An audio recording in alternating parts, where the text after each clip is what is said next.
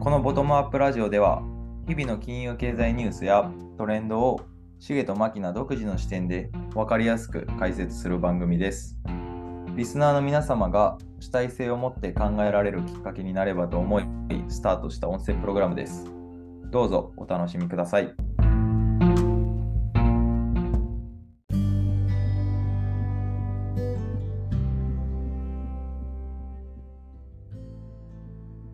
しげさん、こんばんは。こんばんはお疲れ様ですお疲れ様です。そっち、しげさんの方は、はい雨大丈夫ですかえー、雨ね降ってないですよ大丈夫ですよ今僕ちょっと出張先なんですけど、もう雨がすごい、あ降ってるんですかそっち、はいえー、えどこなんですかもうこれは兵庫の方なんですけど、はいはいはいゲリラ豪雨ですね。おお。え、なんか最近ね、なんか気候変動激しくないですかなんかちょっと前大阪でも、なんか3日連続ぐらい急に夕方ぐらい雨降って、で夜中めっちゃ雷鳴るみたいな多かったんですよね。そうなんですよ。もう、まあ、これでね、暑さがだいぶマシになってるのはいいことなんですけど。そうですよね。さっきちょっとね、僕もあの犬の散歩で外出てて、はい。めっちゃ涼しかったんですよ。そうか、いしやげさんもうこんな感じねね、夏終わりかって感じですよね。はいいや、早いですね。なんか、この間ラジオした時は夏やなーって話してたのに、ねねえ、もう夏終わりですよ。 この気候変動みたいなのって、為はい替に影響したりするんですか、これ。いや、それね、しないんですね、さすがに。さすがにしないですね。はい。それも影響し始めたら、ちょっともう困りますよね。でも、やっぱり世界でなんか大きな大災害みたいなのが起きたりしたら、あーあ、それはあります。うんうんうんうん。そうですね、なんかこの日本のこの一時の地域とか、そんなんやったら全然関係ないんですけど、世界で例えば、なんかハリケーンみたいなのが、例えばアメリカの、まあ、いくつかの地域を襲って、まあ、そこでね、結構街も崩壊してとかなってくると、なんかちょっとは影響しそうですよね。うん、あとはまあなんか地政学系ですよね。戦争とかはもちろん影響しますし、うん、はありますね。ちょっと、あの、アホな質問と言いますか。いやいやいや。そしたら今日は、来週水曜日に控えているは CPI いについて、はいはい。ちょっと最近専門的なところをちょっと攻めていってるんで、はい。この CPI とは何ぞやっていうのはい、やりますか。を、はい、お聞きしたいなと今日は思います。はい。そうですね。あの、一応、来週の水曜日に、えーまあ、金融政策の次ぐらいに、まあ、重要な指標の、まあ、CPI っていうのがあります。はい。はい。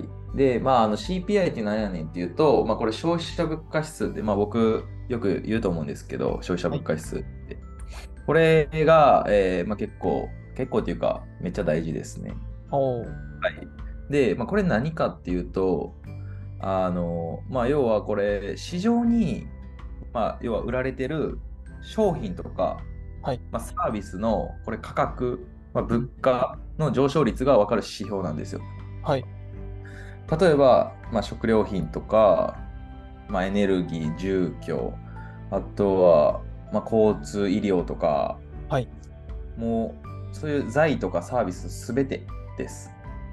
ほうほうほうほうほう。はい、の要は、まあ、物価上昇率、まあ、要は前年比と前月比って言って1年前の、えー同月例えば、えー今月であれば9月ですけど1年前の9月と比べて物価がどれぐらい上昇してるか、はい、と前月比であれば、えー前月と比べて物価がどれぐらい上昇してるかもしくは減ってるかうんうんうん。のが、まあ、分かる指標なんですねこれ。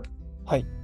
はい、で、えーこれで要あの、まあ、日本もそうですし、まあ、アメリカとか、まあ、欧州もそうですけど、これで、まあ、結構インフレ率を測ってるんです。これ、インフレ率測る指標なんですよ。はい。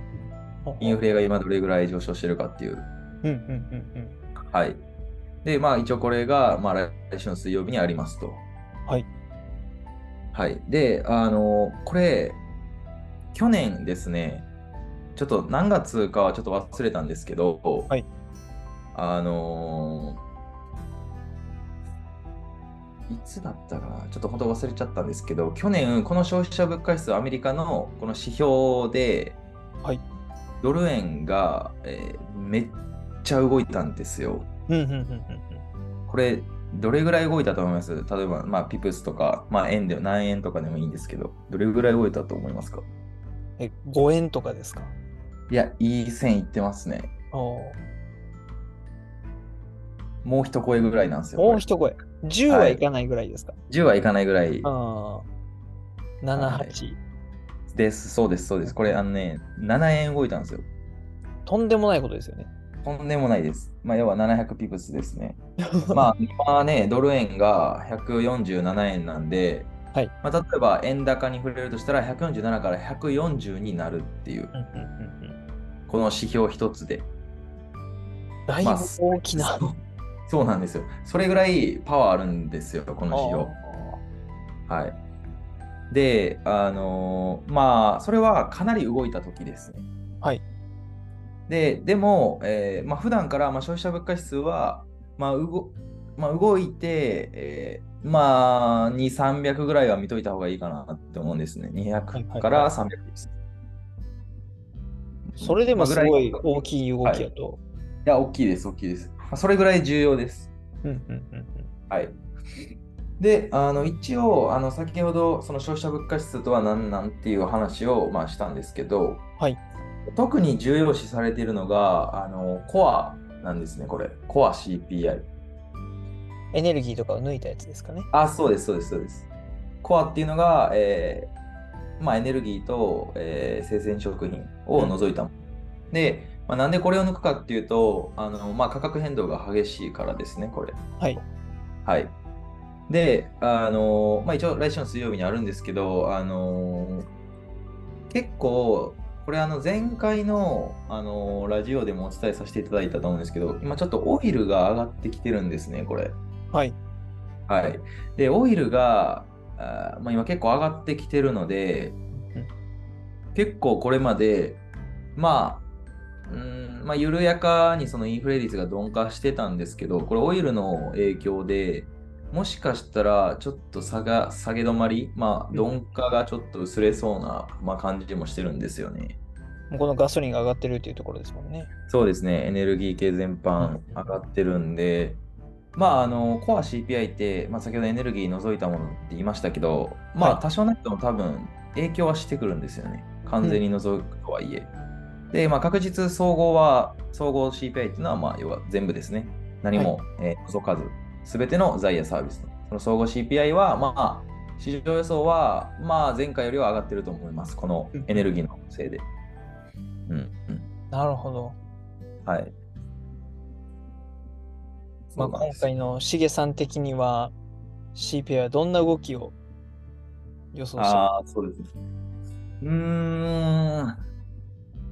まだ、ちょっとね、市場予測が、あの、まだあ出てないんですよね。あの、もう来週ぐらいになったら、市場予測が出ると思うんですけど、ちょっとまだ出てなくて、まあ、それとの乖離ですね。乖離次第では動くかなっては思うんですけど、うんうんうんうんうーんまあ、そのまま CPI の次の週ぐらいは FOMC なんで、うーん、そうですね。